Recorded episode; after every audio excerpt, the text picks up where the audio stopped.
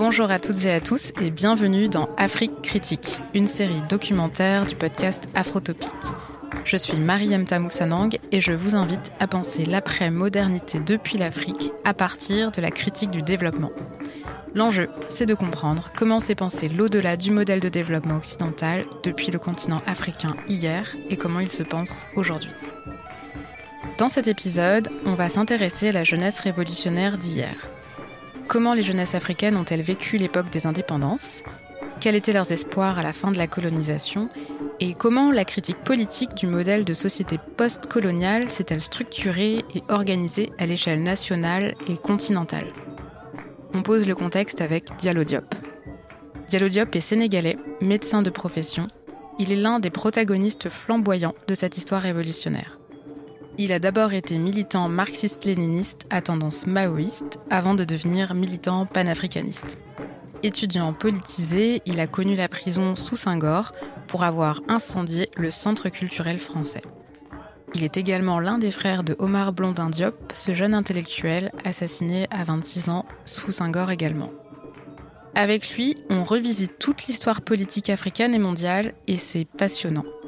Nous avons rencontré Diallo Diop à Dakar et l'entretien commence avec la question suivante. Comment s'est passé mai 68 au Sénégal et quelle était la critique politique formulée par la jeunesse africaine au lendemain des indépendances? Bonne écoute. Diallo Diop, bonjour. Oui, bonjour Yamta. Donc pour commencer cette discussion, est-ce que vous pouvez nous expliquer ce qui s'est passé en mai 68 au Sénégal C'était quoi exactement cette révolte de la jeunesse? Sur quoi portait la critique? Et que vouliez-vous changer? Alors merci pour l'invitation et pour la question.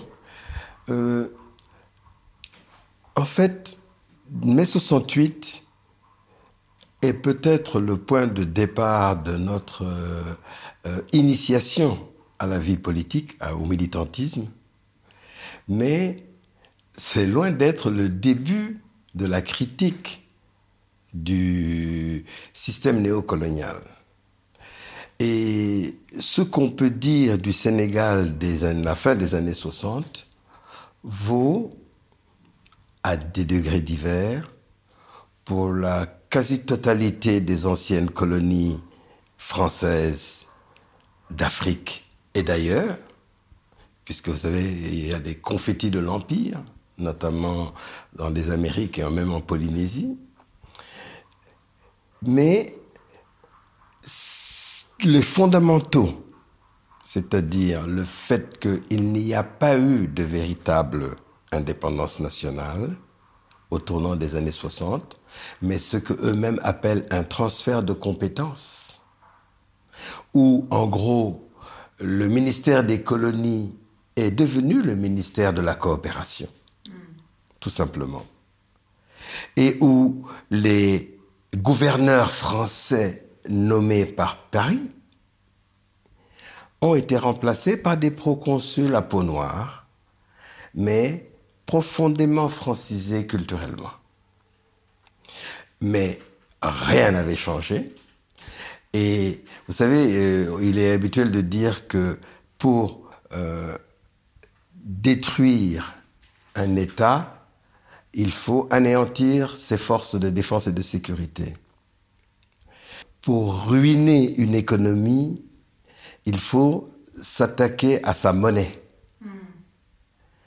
Eh bien, pour euh, contrôler une société, il faut avoir la main mise sur son système de transmission des connaissances, c'est-à-dire son système d'éducation et de formation de sa jeunesse. L'armée française était présente dans toutes les anciennes colonies. Le franc CFA en était l'expression économique et monétaire. Et le monopole de la langue française dans le système d'éducation en était le corollaire culturel et mental. Donc, euh, euh, c'était un petit peu comme un coup pour rien et l'indépendance les indépendances mhm. octroyées, avec forcément des exceptions, mais ces exceptions-là euh, n'ont pas produit les mêmes résultats. Je pense par exemple à l'Algérie, qui a défait militairement les Français pour conquérir son indépendance, ou la Guinée, dite de Sékou Touré, qui fut la seule à réussir à imposer le respect du nom populaire lors du référendum gaulien de septembre, du 28 septembre 1958. Voyez? Et donc, euh, euh, les peuples africains, qu'ils soient d'ailleurs de colonies britanniques ou de colonies françaises, encore moins les colonies portugaises, c'est bien simple. Le Portugal néo salazariste, c'est-à-dire néo-fasciste, euh, euh, refusait même le principe de l'indépendance. Et il y a les, les, la Guinée-Bissau, oui, la Guinée-Bissau, l'Angola, le Mozambique ont dû prendre les armes et défaire militairement les Portugais et libérer en même temps le peuple portugais d'ailleurs de euh, la dictature salazariste. Hein? La chute de Salazar est une conséquence directe de la défaite militaire du Portugal dans ses colonies dans la tentative de reconquête de ces colonies africaines, en particulier en Guinée-Bissau et euh, en Angola. Mais euh, chez nous, comme dans d'autres colonies britanniques, anciennes colonies anglaises, euh, c'était en sorte, en quelque sorte, un statu quo édulcoré, réaménagé, avec des nègres de service qu'on avait installés, n'est-ce pas, pour continuer à préserver les intérêts de l'ancienne puissance tutrice. Euh, et ça s'est manifesté rapidement, bien avant 68. Mm. Par exemple, au Congo, Brazzaville, qui était sous tutelle, euh, qui était l'ancienne capitale de la France libre, euh, le suppôt local du néocolonialisme français que fut l'abbé Fulbert Youlou a été renversé dès 1963 à l'occasion de ce qu'ils appellent les Trois Glorieuses. C'est une insurrection citoyenne essentiellement urbaine qui, en trois jours, est venue à bout euh, de ce prêtre euh, à la solde de, l'étranger. Alors, le mai 68, donc pourquoi je fais ce rappel? C'est parce que mai 68, pour revenir, n'était pas un phénomène spécifiquement sénégalais, puisque les événements du Sénégal ont eu lieu en juin. Mais c'était en fait euh, euh, le, désenchantement de toutes les jeunesses du monde devant finalement euh la continuité du désordre établi au lendemain de la Deuxième Guerre mondiale. Euh, on était obligé de constater qu'après deux conflits euh, planétaires quasiment, mais en fait, c'était planétaire simplement parce que les puissances à l'origine de ces conflits étaient maîtresses du monde. Je vous donne un seul exemple. Pour le centenaire de l'armistice de la Première Guerre mondiale, en 2018, le 11 novembre 2018, le Guardian a publié un article expliquant qu'il y a eu au minimum, au bas mot, 4 millions de soldats non blancs engagés dans la Première Guerre mondiale pour le compte de leurs envahisseurs coloniaux, parmi lesquels évidemment les inévitables tirailleurs dits sénégalais, et qui étaient en fait africains, noirs, les tirailleurs malgaches, les tirailleurs indo-chinois, les spahis marocains. Il y avait 400 000 Harlem Hellfighters venant des États-Unis, forcément blacks. Et il y avait euh, des centaines de milliers de King's African Rifles, de Sa Majesté la Reine d'Angleterre, mais les Gurkhas, des dizaines de milliers de Gurkhas qui étaient des militaires indo-pakistanais, qui étaient à l'époque l'Union indienne, une seule et même, un seul et même État, sous occupation britannique, dirigés par des officiers népalais. Bref, euh, 4 millions de non-blancs engagés dans une guerre entre blancs pour le repartage des colonies tel que négocié à la conférence de Berlin à la fin du 19e siècle, en 1885. Vous voyez? Donc, ce désordre qui, pour la Première Guerre mondiale, a abouti aux armes chimiques, et pour la Seconde Guerre mondiale, nouveau repartage lié à l'apparition de l'Union soviétique et du camp dit communiste, va se solder par une bombe atomique cette fois-ci. Et une quinzaine d'années après la guerre et la reconstruction ayant été faite dans les pays détruits, les jeunesses se rendaient compte que plus ça change, plus c'est la même chose. Mmh. Et cela était insupportable. Et ça a donné toutes sortes de formes de protestation contre le statu quo.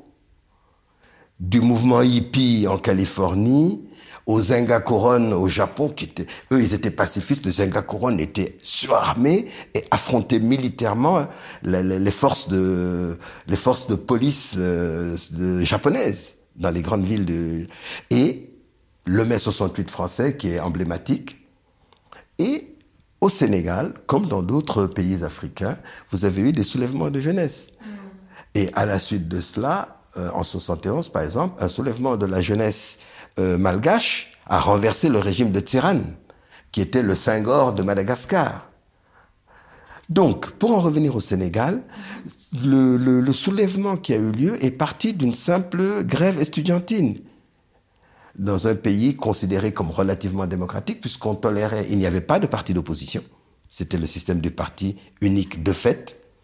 Senghor aimait à dire, ce n'est pas un parti unique, c'est un parti unifié, sous-entendant qu'il a absorbé tous les partis de l'opposition, en omettant de dire qu'il avait dissous et interdit et réprimé ceux qu'il n'avait pas pu coopter dans le pouvoir. Donc grève estudiantine pour des questions de bourse, hmm. simplement. Mais euh, la revendication euh, a mal tourné, en ce sens qu'après la grève, des cours, les étudiants ont, ajouté d'autres revendications d'ordre corporatiste, mais aussi des revendications d'ordre politique, notamment sur l'africanisation du personnel enseignant, hmm.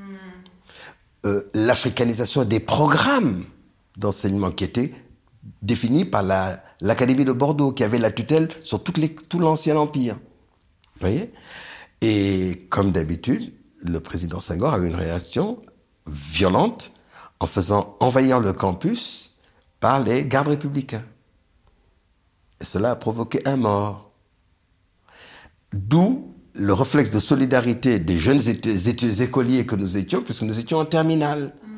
Et que l'année d'après, on allait se retrouver à l'université.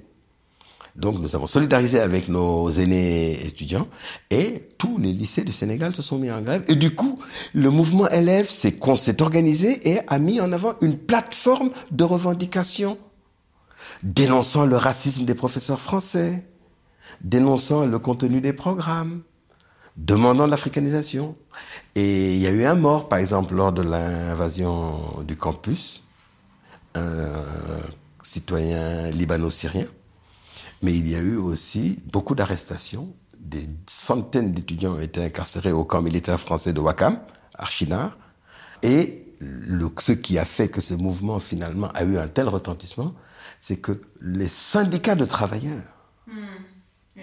ont fait jonction avec le mouvement estudiantin et scolaire et ont déclenché, déclenché une grève générale dans le pays. Alors là, c'était la panique. Hmm. Et évidemment, l'armée française est sortie de sa base aéronavale du point d'appui de Dakar, c'est comme ça que ça s'appelait à l'époque, et a occupé tous les points stratégiques de la capitale. Depuis le palais du président de la République jusqu'au port et à l'aéroport, la radio-télévision, la gare, enfin, vous voyez, ils ont pris position pour protéger le régime. Et donc, l'aspect anti-français du mouvement s'est accentué. Et Senghor a réussi à désamorcer la crise essentiellement par sa méthode habituelle de la carotte et du bâton, c'est-à-dire en réprimant les syndicalistes qu'il a fait arrêter et déporter hors de la capitale, tous les responsables syndicaux de l'Union nationale des travailleurs du Sénégal, hmm. et en corrompant une partie des dirigeants pour finalement dissoudre l'UNTS et créer un syndicat jaune maison qu'on a appelé la CNTS, qui existe jusqu'à ce jour, et qui est le syndicat dit de la participation responsable. Senghor avait là, en tant que grammairien, de coller des mots hein, et de donner des noms aux choses qu'il euh, créait. Et la participation responsable signifie que vous participez aux délices et aux poisons du pouvoir, mais pour le coup, vous ne perturbez plus son fonctionnement régulier. Donc vous ne faites plus de grève sauvage comme celle que vous avez. Et on vous avait un quota de députés, un quota de ministres, un quota au Conseil économique et social, et des dessous de table, évidemment, pour vous pacifier. Voilà, c'est comme ça que nous avons eu notre première expérience militante euh, collective. Mhm. oui.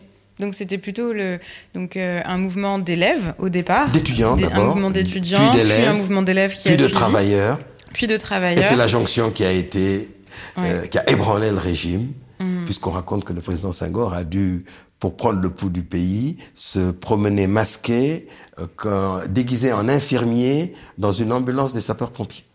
Mhm. Pour voir un petit peu ce qui passait. Et c'est là où il a décidé de négocier. Mhm.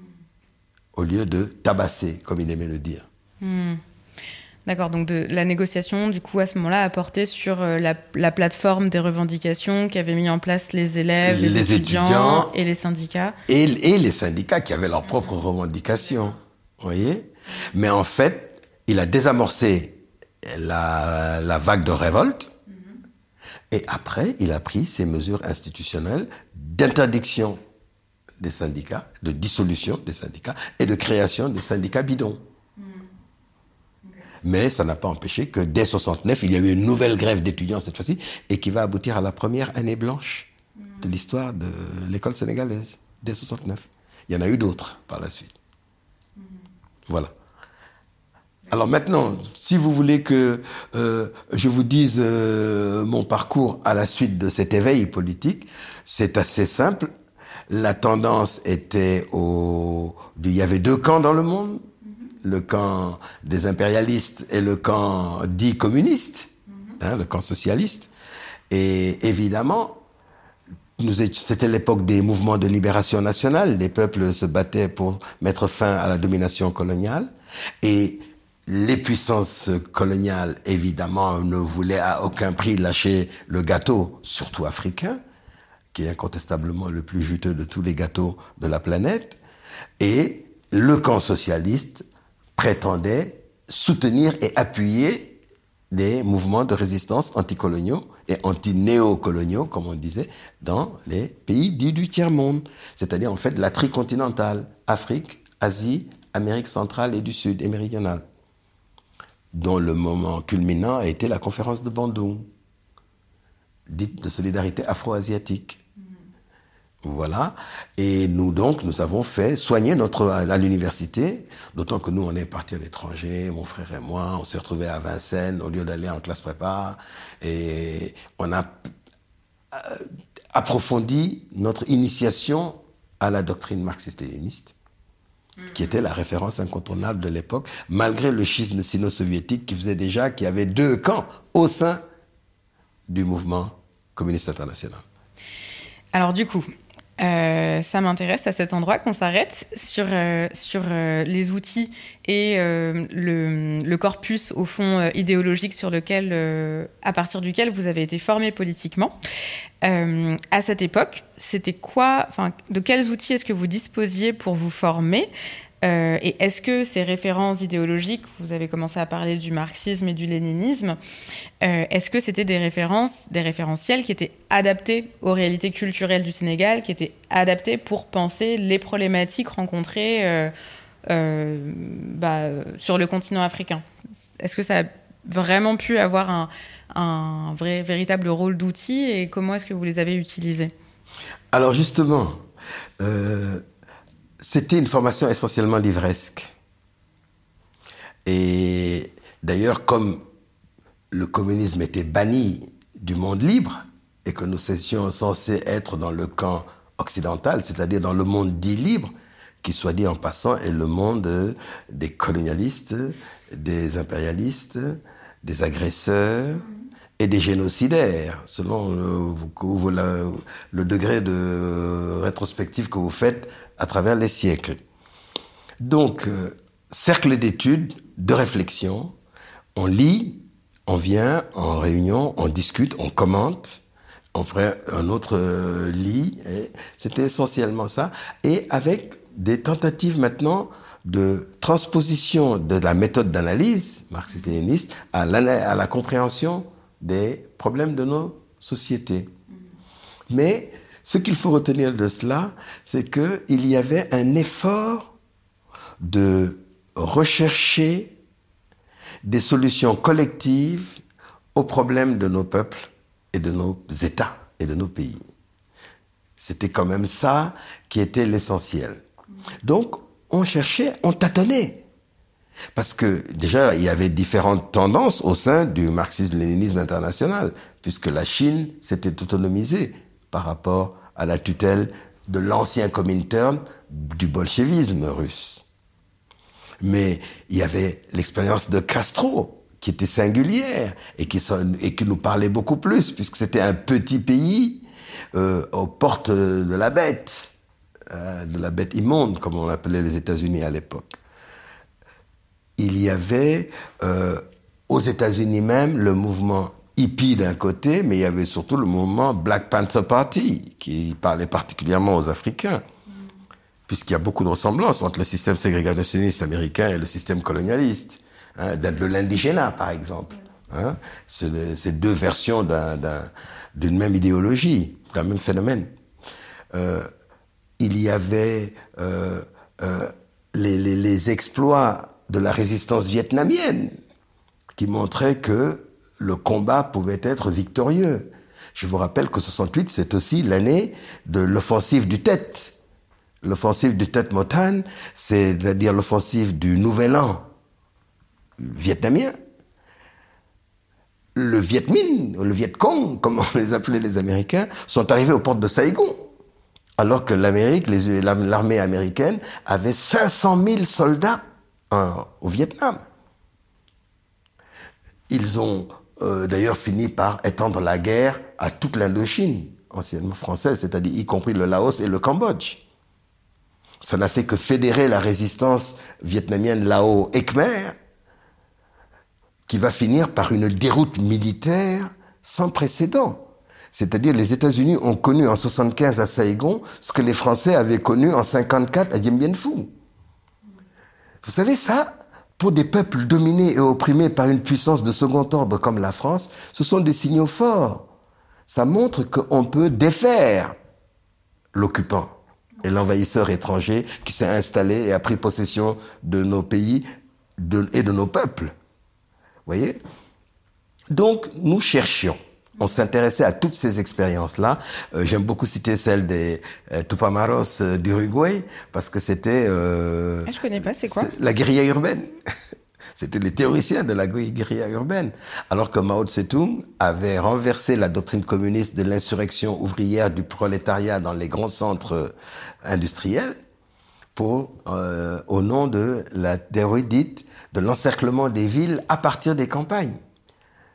Et c'est par cette nouvelle option stratégique que Mao Tse-tung a réussi à défaire non pas seulement Chiang Kai-shek, mais tous ces maîtres qui, était, qui avait fait, fait main basse sur la Chine.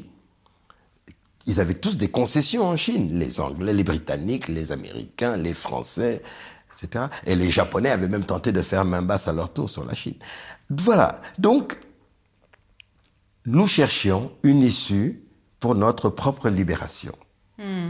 Mais en étant très influencé par tout ce qui se passait, par tout ce qui se passait partout, dans, le monde, hmm. et on en faisait des modèles ou au moins des exemples des sources d'inspiration pour mm. notre propre combat. De stratégie. Euh. De tout, sous tous les rapports. On étudiait leur mode d'organisation, on étudiait leurs publications, on suivait leurs faits d'armes.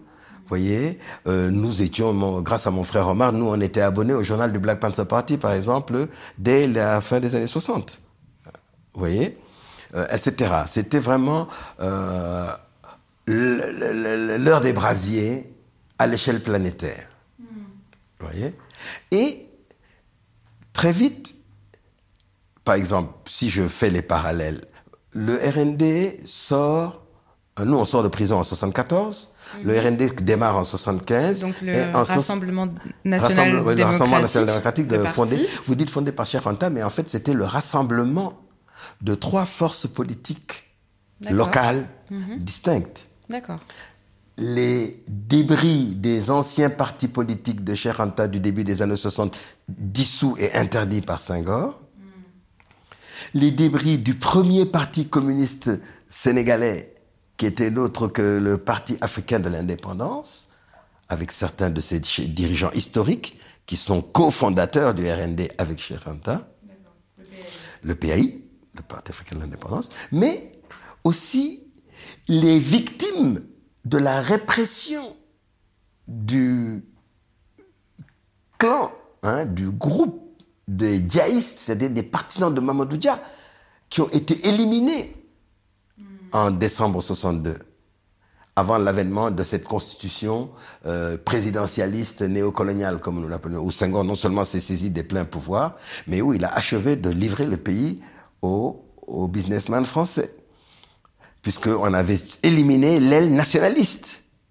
du parti au pouvoir qui était incarné par Mamadou Dia, mais aussi ses compagnons d'infortune, qui étaient d'autres que Ibrahim Assar, le leader historique de la grève des cheminots de 1947, des cheminots de l'Afrique occidentale française, n'est-ce pas?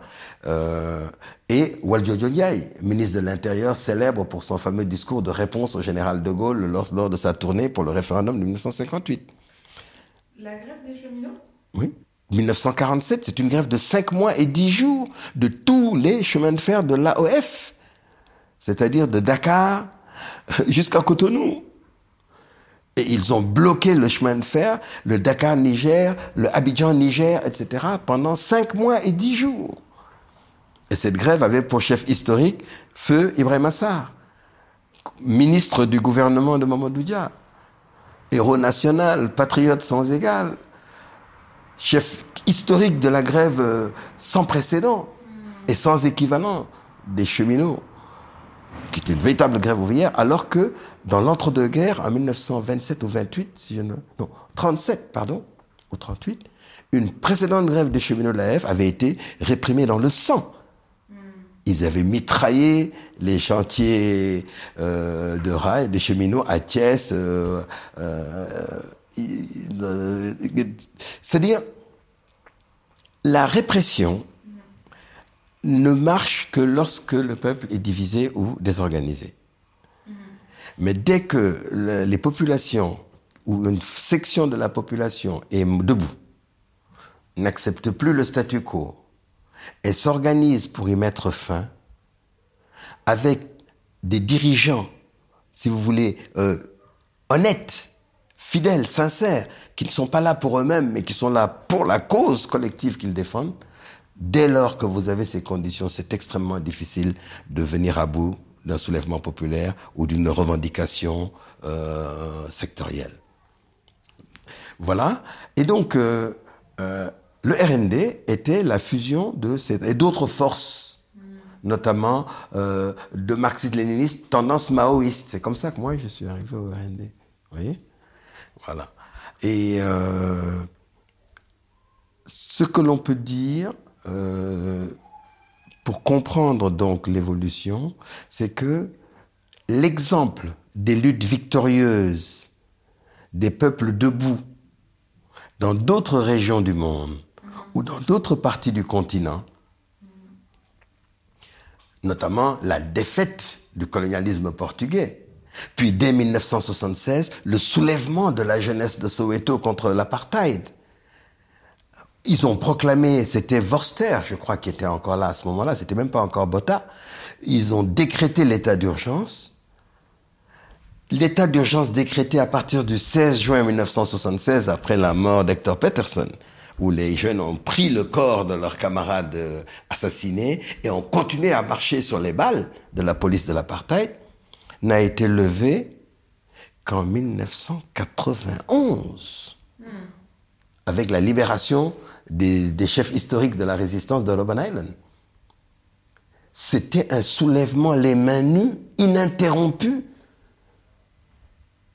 76-91, c'est presque hein, une décennie et demie d'état d'urgence, avec des morts pratiquement tous les jours et qui va culminer après la libération des détenus de l'ANC, mais aussi du Pan African Congress, du PAC, et leur légalisation, la légalisation de ces partis, la levée de l'interdiction, vous allez avoir dans la période de transition où ils ont négocié la fin de l'apartheid, entre 92 et l'élection de 94, mais 10 fois, 100 fois plus de morts que pendant toute la résistance depuis Sharpeville jusqu'à Soweto. Sharpeville, c'est 1960, au moment des indépendances. Voyez. Et donc, euh, ce qu'il faut bien voir, c'est que c'est un mouvement d'ensemble continental et mondial des peuples opprimés et exploités et spoliés, et que le cas particulier du Sénégal ne doit pas faire l'objet d'une attention supérieure à d'autres luttes, notamment africaines, dont l'impact a été infiniment plus déterminant pour l'abolition du colonialisme, du néocolonialisme et de l'apartheid sur notre patrie africaine.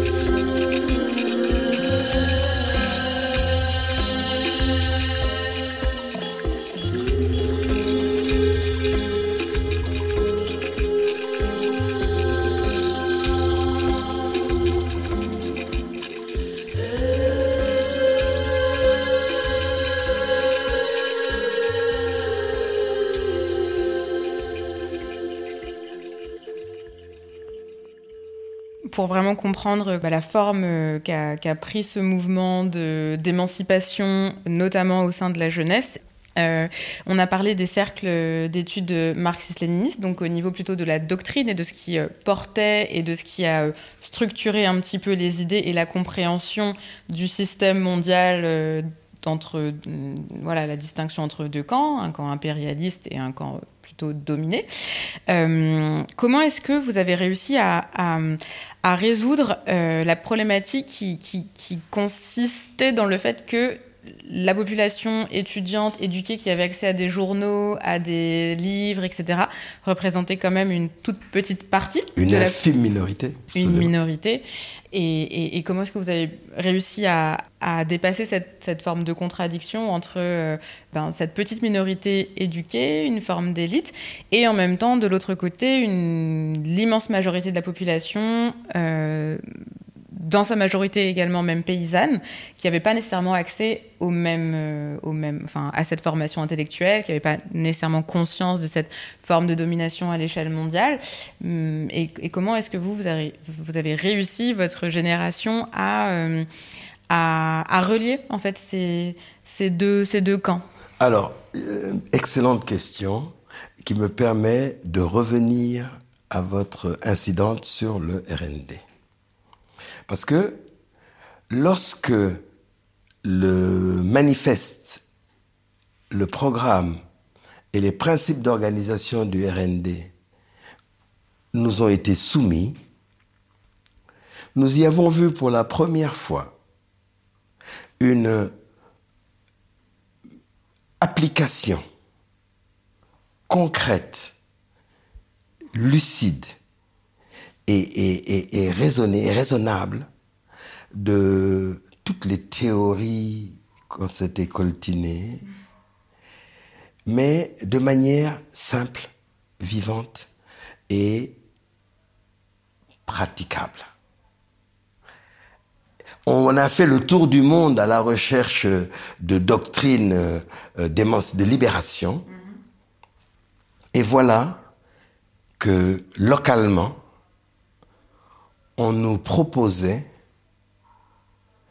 une doctrine pour l'Afrique et sans référence extra-africaine, même si on tire forcément de leçons de l'expérience des autres. Mais on, on doit d'abord tirer les leçons de sa propre expérience sur laquelle on a prise. Nous n'avons pas prise sur le conflit sino-soviétique quel rôle les révolutionnaires africains pouvaient-ils jouer pour l'apaiser, le dénouer ou l'infléchir dans un sens ou dans l'autre? Alors que sur la réalité de chez nous, nous avons prise. Et je vous donne un seul exemple. Lorsque, en rupture avec ma cellule clandestine, hermétique, disait Sharon, clandestinité hermétique, euh, euh, j'ai décidé d'adhérer au RND comme membre fondateur, la première chose qui m'a ébloui, c'est que les réunions se tenaient en Wolof et non pas en français. Première chose. Donc accessible à... Pour tout le monde, la langue du pays. Mhm. Nous avons toujours travaillé en français, nous, auparavant. Puisque les textes sur lesquels nous travaillons étaient soit en français, soit en anglais. On travaillait avec les langues des envahisseurs.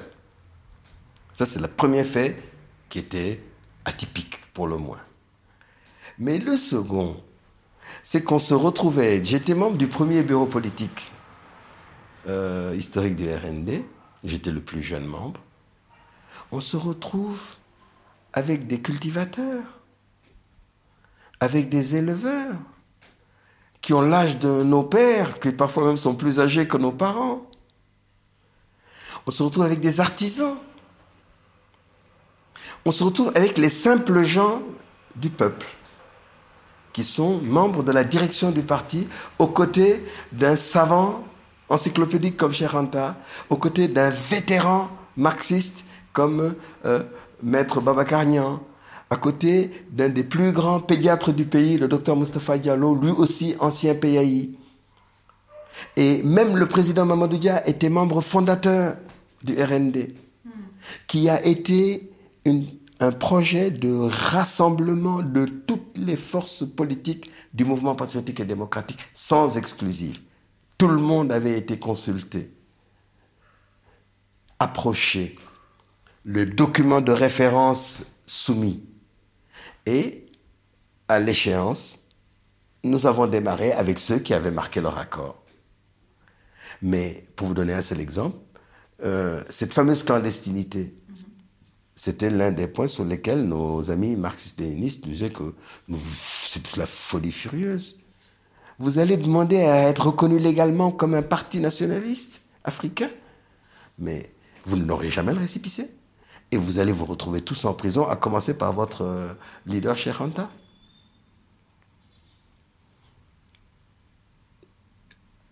Non seulement nous avons déposé, après notre Assemblée générale constitutive, nous avons déposé le la demande de récipicé au ministère de l'Intérieur.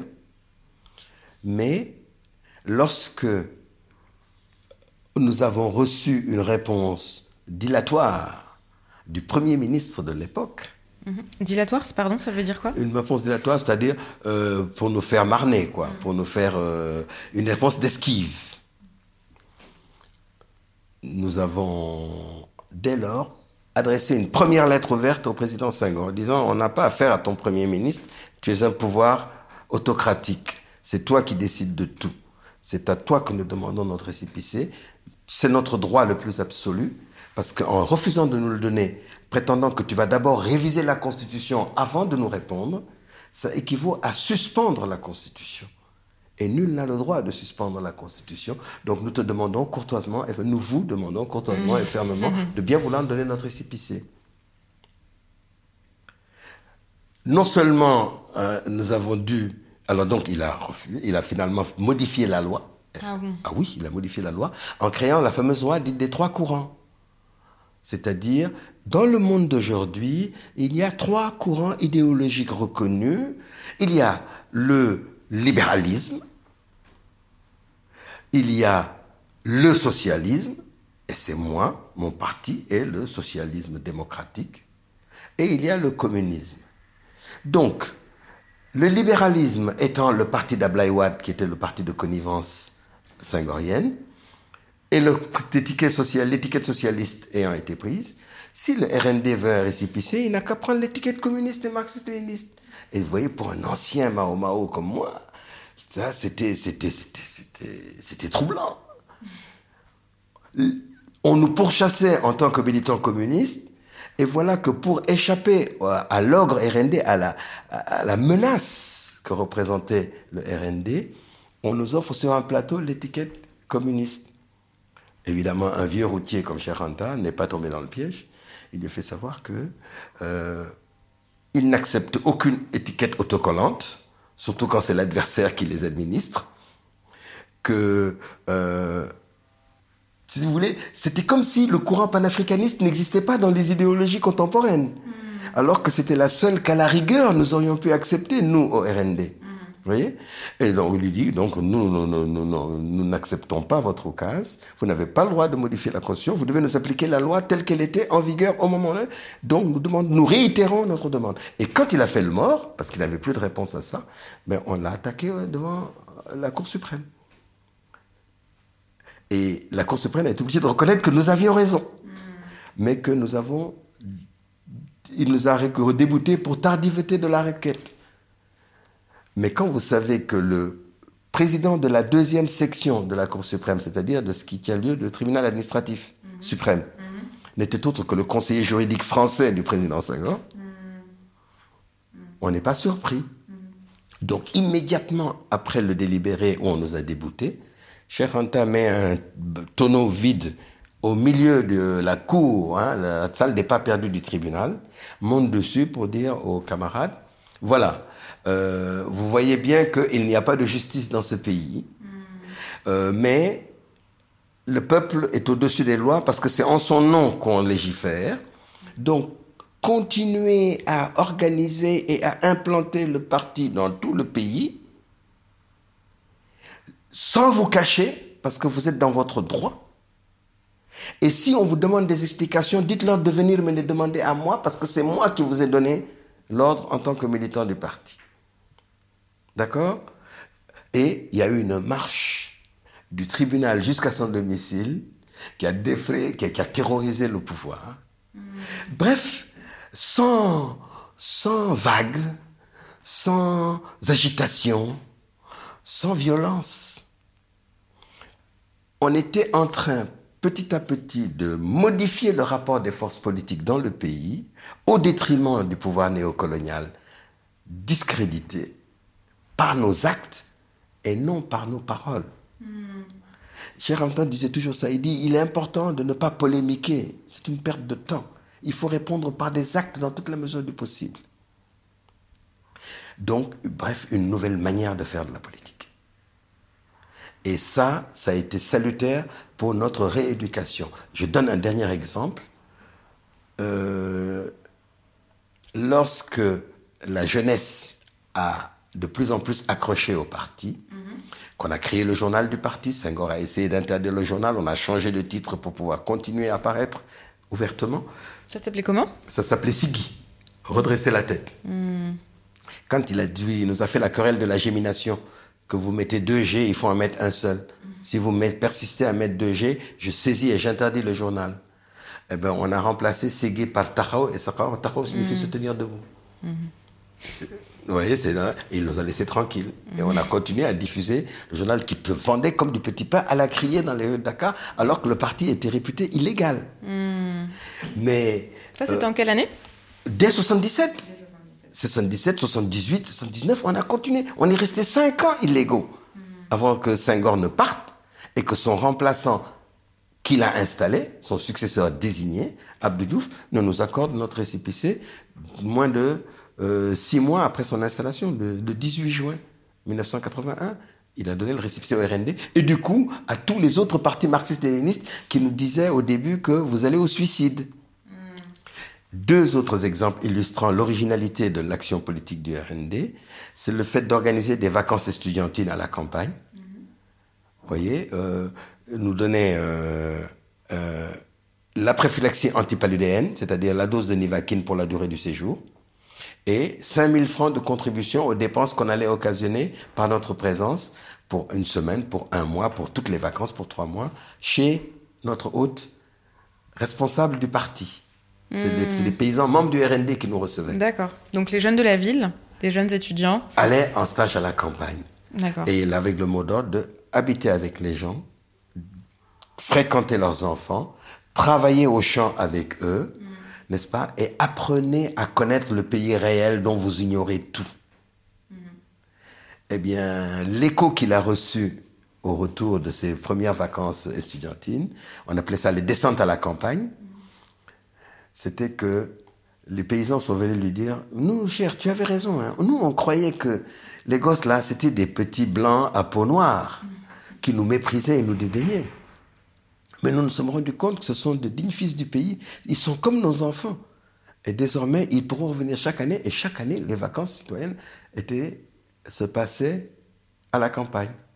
Et enfin, alors là, c'est, dans cela que le RND était subversif sans, sans le vouloir, hein. c'est le fait d'avoir euh, organisé le premier syndicat des cultivateurs, éleveurs et maraîchers du pays de l'histoire du Sénégal colonial. Hmm. C'est le RND qui a organisé le syndicat. Qui les a aidés à hmm. fonder leur propre syndicat et surtout à élaborer leur plateforme en 25 points hmm. qui figurait sur la carte de membres et qui a tellement euh, euh, défrayé la chronique dans le monde rural que le président Senghor s'est empressé de créer un syndicat bidon sur le modèle de la participation responsable, qu'il a appelé le syndicat, non c'était les cultivateurs, éleveurs et maraîchers, il a créé le syndicat des paysans, pasteurs et pêcheurs. Hmm. Mais qui était un syndicat, faux syndicat, qui était un syndicat bidon, affilié à sa centrale jaune. Donc, on a déstabilisé Senghor jusqu'à l'acculer à aller prendre sa retraite en Normandie et à l'Académie française. Il y a pire comme retraite. Mais c'était doré pour lui. Il a vécu combien d'années après? Il a vécu encore plus, presque 20 ans de cette retraite dorée. Mais, mais c'est très intéressant parce qu'en fait, euh, la démarche qui a été celle du RND à ce moment-là, donc était quand même euh, fondée sur un socle idéologique qui était celui euh, à la fois des anciens militants communistes, des anciens militants du PAI, des... Des, des, des anciens militants de Mamadou Dia, des anciens militants de, de Cheranta, etc. Exactement. Donc avec une vision, quand même, une vision qui était une, une vision élaboré en fait à partir de des connaissances du, enfin, des réalités africaines et qui s'est nourri de, euh, disons, de, de, la, de la diversité, de la pluralité de la société euh, réelle telle qu'elle était composée et qui a fait preuve, en tout cas, un peu de d'innovation, qui a été bah, créatif. Absolument. au point de structurer le, le, mouvement, enfin le premier syndicat des cultivateurs. De du pays. Voilà. Euh, et, ça, ça, n'aurait pas été possible en fait si le parti n'était pas, euh, ne s'était pas rapproché, n'était pas proche des réalités locales et ne s'était pas mobilisé sur ces questions. Alors ça, c'est la marque de fabrique de Cheikh Diop. Et c'est tiré de son expérience personnelle et intellectuelle. Cheikh Anta a il était, il voulait être, il voulait être ingénieur aéronautique quand il a débarqué en France. Après son bac Mathelem et philo. Il a fait deux bacs la même année. Mais les Américains avaient fermé toutes les écoles d'aéronautique françaises. Parce que justement, Boeing et McDonnell Douglas ne voulaient pas de concurrents type Airbus qui mettra 25 à 30 ans à surgir. Donc, qu'est-ce qu'il fait? Ben, Il va en fac de faculté des sciences pour faire un certificat de physique, de chimie, et il va en fac euh, de lettres pour faire un certificat de philosophie. Et comme il le dit lui-même, il tombe sur l'Égypte. Et il dit que ça ne l'intéressait pas, l'Égypte. Mais il est frappé par ce qu'il voit dans les musées. Le faciès des princesses égypto-nubiennes qui ressemble à ses cousines et à ses sœurs du pays. Il dit, mais ça, c'est un faciès typiquement négroïde. Il gratte un peu et il tombe sur le poteau rose.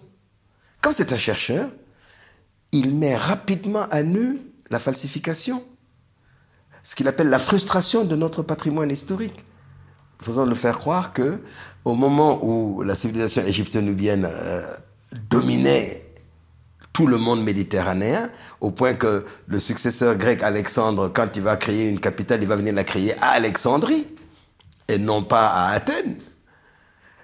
Euh, on nous dit que nous, nous étions des sauvages qui vivions dans les arbres, quoi, avec des peaux d'animaux comme cache-sexe. Alors que c'est très exactement l'inverse. Le moment de la suprématie africaine, égypto-nubienne, dans la haute antiquité, c'est les habitants des steppes eurasiatiques qui s'habillaient de peaux d'animaux pour se protéger contre le froid. Et donc, il entreprend de rectifier. Il a eu le même problème sur l'origine de l'humanité. Il, il, trouve que les faits établis par les paléontologues démontrent que la première humanité était forcément négroïde. C'est établi, c'est scientifique. Il prend la défense de cette thèse à une époque où tout le monde considère que l'humanité est vraie. Sapiens sapiens est né en, Europe, puisque les Européens sont les maîtres du monde. Voilà. Eh bien, c'est de la même manière que Cheranta a abordé, lorsqu'il s'est intéressé aux questions de la libération de sa patrie africaine, a abordé la théodoctrine marxiste. Mhm. De manière critique. Oui, d'un point de vue africain. Parce que nous examinons les problèmes pour résoudre nos problèmes d'abord, et ceux de l'humanité secondairement. Mais oui, en résolvant nos problèmes, on contribue à la solution des problèmes de l'humanité. Et alors à ce moment-là, quelle était la, sa vision du développement, ou peut-être même d'ailleurs que c'était... Pour le savoir, il suffit de prendre les numéros de Sigui et de Tahau, où vous voyez le type d'éducation politique que Cheranta fait dans le parti. Vous voyez euh, euh, Je vous donne euh, deux exemples. La bombe de Pretoria, d'abord le premier éditorial qu'il fait, les raisons d'un engagement. La politique non plus l'intéressait pas. Il faisait la politique par devoir. C'était absolument pas un obsédé du pouvoir d'État. Au contraire, c'est barbant le pouvoir d'État. Vous n'avez plus de vie. C'est le protocole qui régit votre vie. Ça l'intéressait pas. Il est trop simple et trop humble pour s'intéresser à ce type de repos. Eh bien, il te fait un article qui s'appelle La bombe de. On apprend que l'Afrique du Sud a explosé sa première bombe atomique. L'Afrique du Sud de l'apartheid. Dans le numéro suivant de Tahao, il fait La bombe de Pretoria et l'avenir de notre espèce. Dans lequel il explique que ça, si Pretoria, malgré l'embargo des Nations Unies, a réussi à faire exploser une bombe, c'est parce qu'il a été aidé par ses congénères euro-américains, tout comme Israël d'ailleurs, même s'il ne l'a pas cité dans son papier alors que les autres, on leur interdit d'avoir la bombe qu'ont fait les Iraniens. Et il dit, donc, l'Afrique doit réfléchir à l'acquisition de cette arme dite absolue, ne serait-ce que pour qu'on ne puisse pas lui faire un chantage atomique. Et il dit, la bombe atomique est un secret de polichinelle, ça chacun le sait. En tout cas, avec une demi-douzaine de scientifiques africains que je connais, si l'Afrique donne les moyens, nous pouvons mettre au point une bombe nucléaire dans des délais non prohibitifs. C'est ça la formule. Nous avons les moyens, par les ressources humaines en tout cas, de le faire, à condition qu'on nous donne les ressources matérielles et financières hein, et logistiques pour cela. Hein. Et on a bien vu l'importance du propos parce que, après sa mort, au moment où le peuple sud-africain allait acquérir le droit de vote et l'égalité formelle, on apprend que avant l'élection de 94, d'avril 94, on a démantelé toutes les installations atomiques de l'Afrique du Sud et pas seulement le feu, mais même les vecteurs, les missiles qui permettaient de les envoyer de la base de Velindaba. Vous voyez Ça, c'est du Cheranta pur jus. D'un autre côté, et je m'arrêterai là, il a produit dans le journal du parti un article qui s'appelle Pour une doctrine énergétique africaine, dans laquelle il reprend sa thèse dans les fondements, que l'Afrique a toutes les et elle est richissime, elle, est, a une surabondance de toutes les formes d'énergie, fossiles et non fossiles. Il suffit qu'elle les exploite rationnellement et collectivement, c'est-à-dire en tant que continent et non pas en tant que moi j'ai des puits de pétrole, toi tu as des puits de gaz et elle, il a des puits d'uranium. Et chacun fourgue ça à son maître du moment euh, pour des pacotilles, n'est-ce pas? En attendant que ça devienne des caisses vides. Vous voyez? Eh bien, c'est là, c'est dans cet article qu'il développe ce qu'il appelle la nécessité de recourir au vecteur hydrogène. On est en 1978-79. Renseignez-vous aujourd'hui avec euh, la crise climatique, sur l'épuisement des ressources de fuel fossiles. Quelle est l'alternative en dehors du solaire et de l'éolienne? Renseignez-vous. Vous verrez que tous travaillent sur le vecteur hydrogène.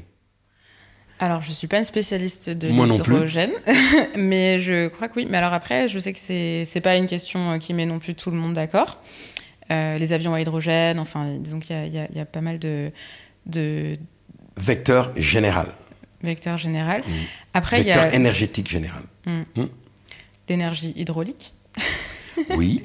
Pour l'Afrique, c'est pas mal.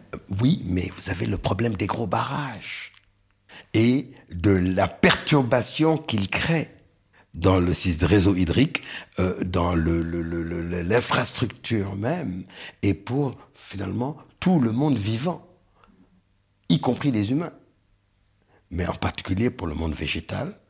Hein. Il y a le lac de retenue déjà, pour le monde végétal, pour le monde animal et pour les humains. On est obligé de d'expulser des centaines de villages Regardez le grand problème du, nouveau barrage de la Renaissance en Éthiopie, tu vois, qui peut même être une source de conflit armé avec l'Égypte et le Soudan. Vous voyez euh, Pourquoi pas des petits barrages? Qui construit les grands barrages chez nous? Inga. Hein? Qui le fait? Mais c'est les grosses boîtes, les grosses multinationales euro-américaines ou maintenant sino-japonaises. Ce qui revient au même pour nous, c'est toujours les Eurasiatiques qui font la pluie et le beau temps sur notre continent. Et nous sommes toujours en position de demandeurs et non pas de donneurs d'ordre. C'est ça qui doit changer. Le projet politique africain est un projet de libération. Mais pas seulement de libération nationale, c'est aussi un projet de libération sociale. L'humanité est une aucune section de l'humanité ne peut prétendre être supérieure à une autre. Nous sommes tous égaux, au moins en droit. Eh bien, il faut faire en sorte qu'il n'y en ait pas qui soient un peu plus égaux que les autres, ce qui est le cas, voyez, euh, jusqu'à aujourd'hui. Et euh, si vous regardez la position de l'Afrique, mais tout le monde est négrophobe, y compris des, nos, nos, nos, frères arabes du continent qui sont issus de nous, qui sont des métis comme tous les sémites. Leur négrophobie est pathologique. Eh bien, elle leur est instillée dès l'enfance. C'est l'éducation qui crée le racisme. Donc c'est l'éducation qui tuera le racisme. Elle l'éliminera.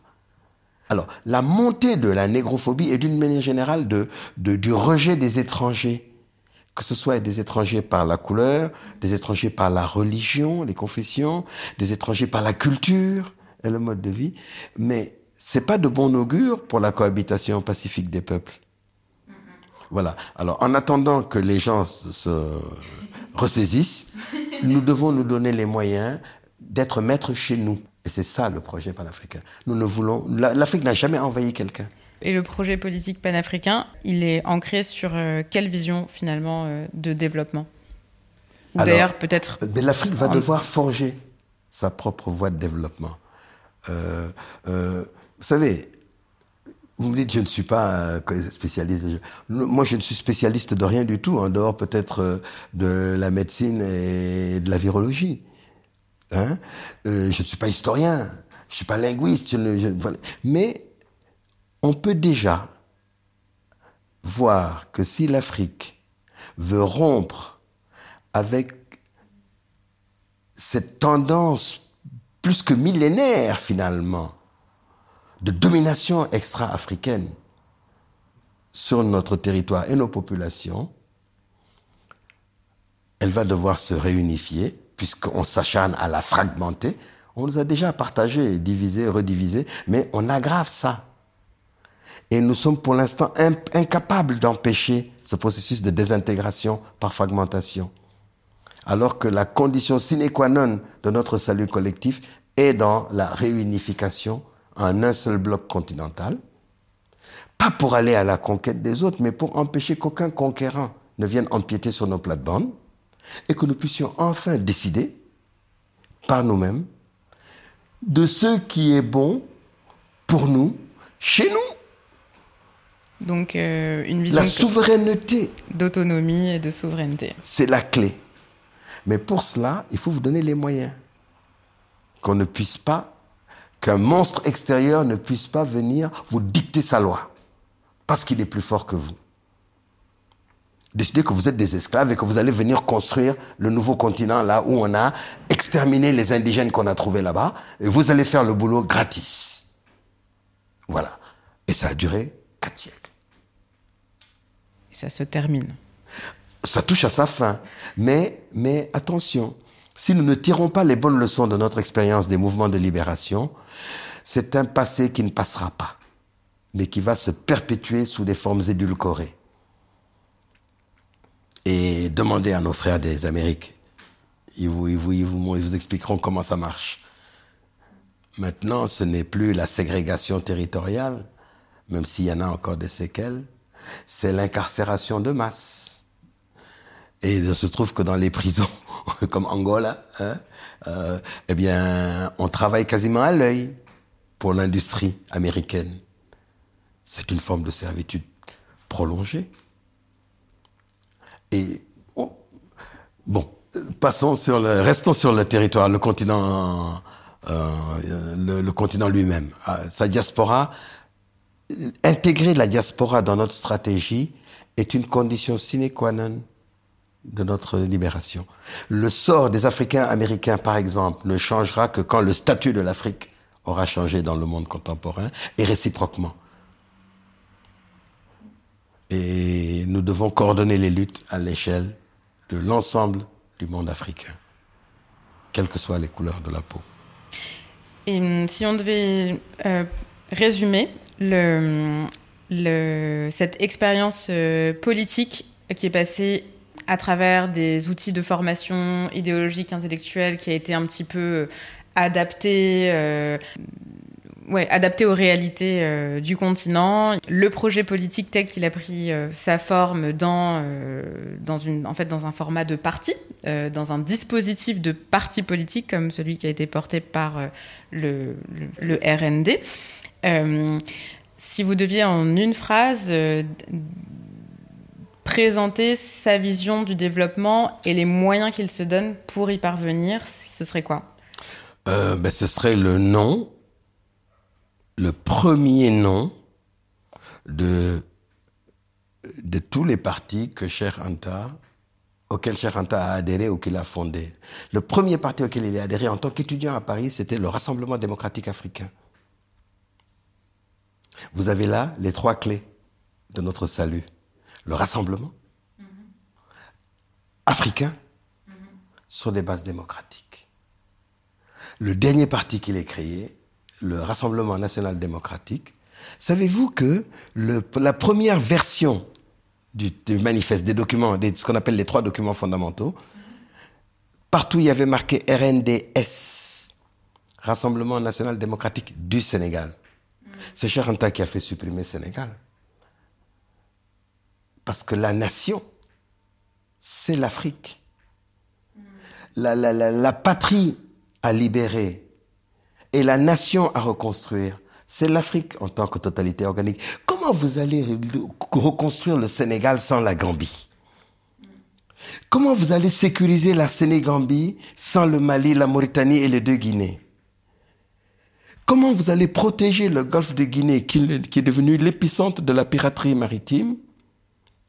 Si vous ne réunifiez pas l'ensemble des peuples et donc des États du golfe de Guinée Vous voyez?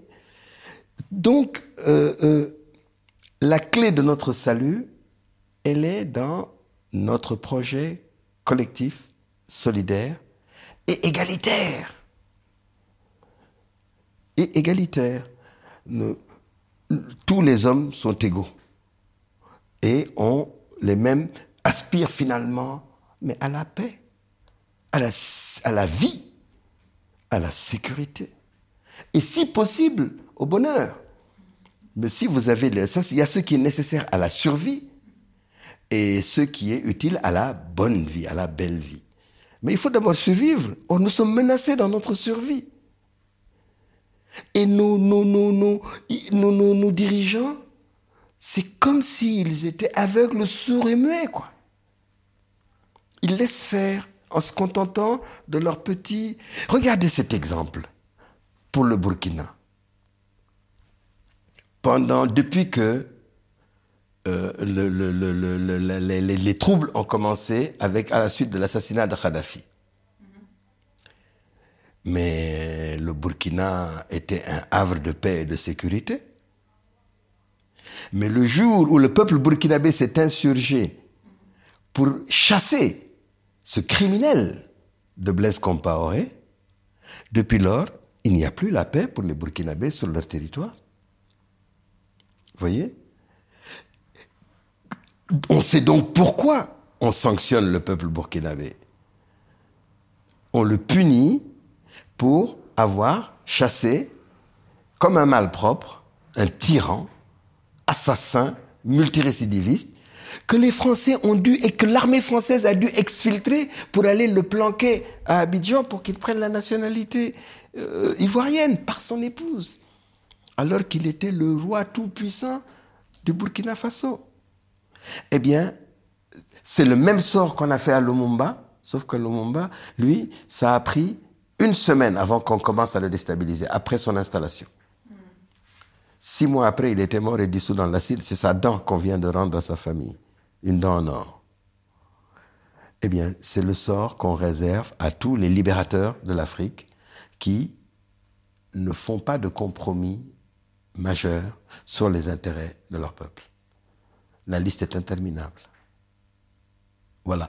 Eh bien, il faut que nous tirions encore une fois les leçons de cette expérience, y compris du colossal avortement qu'a été la libération de l'Afrique du Sud et la substitution de l'apartheid économique à l'apartheid politique.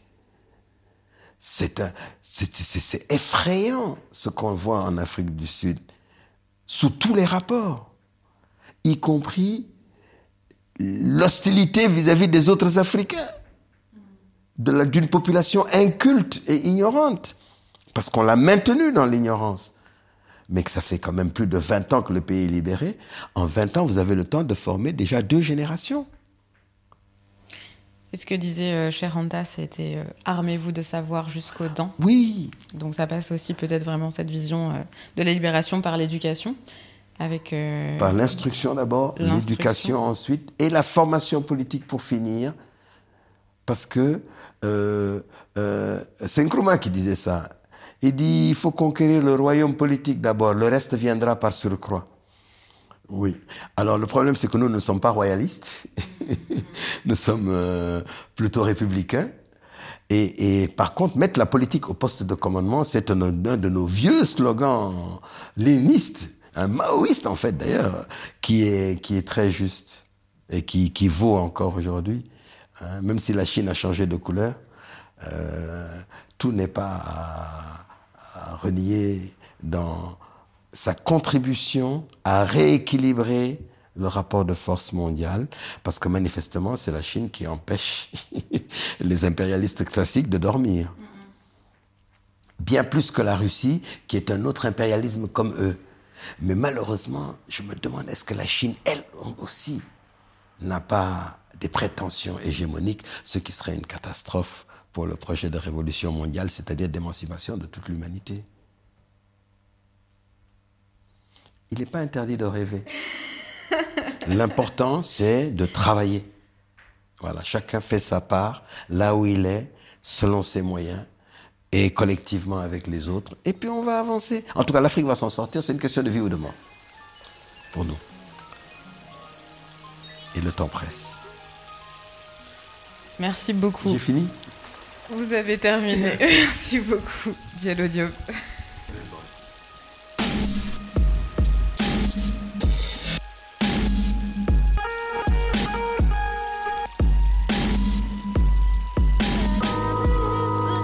Voilà, c'était l'épisode d'ouverture de la série. J'espère qu'il vous a plu. Diallo Diop a posé le cadre historique de la réflexion et il a ouvert de nombreux horizons de la pensée. Rendez-vous la semaine prochaine pour le deuxième épisode de la série. Il sera question des expériences politiques de rupture avec l'historien Hamzat Boukari Yabara. Je n'en dis pas plus, mais ça ne fait jamais de mal de revisiter ces classiques. Vous pouvez retrouver cet entretien en vidéo sur la chaîne Histoire Crépue. Je mets le lien dans la description.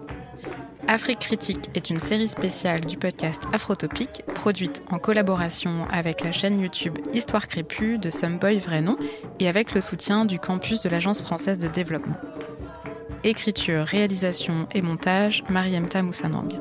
Prise de son, Georges Atino Koulibaly. Mixage, Victor Donati. Musique, Eden Tinto Collins. Pour ne rien rater, abonnez-vous à Afrotopique sur votre plateforme d'écoute favorite et suivez le compte Instagram du podcast. Si vous aimez Afrotopique, la meilleure manière de me le dire, c'est de contribuer à la soutenabilité du projet avec un petit abonnement mensuel sur Tipeee. Afrotopique est un podcast indépendant qui a envie de le rester. Merci beaucoup et à bientôt.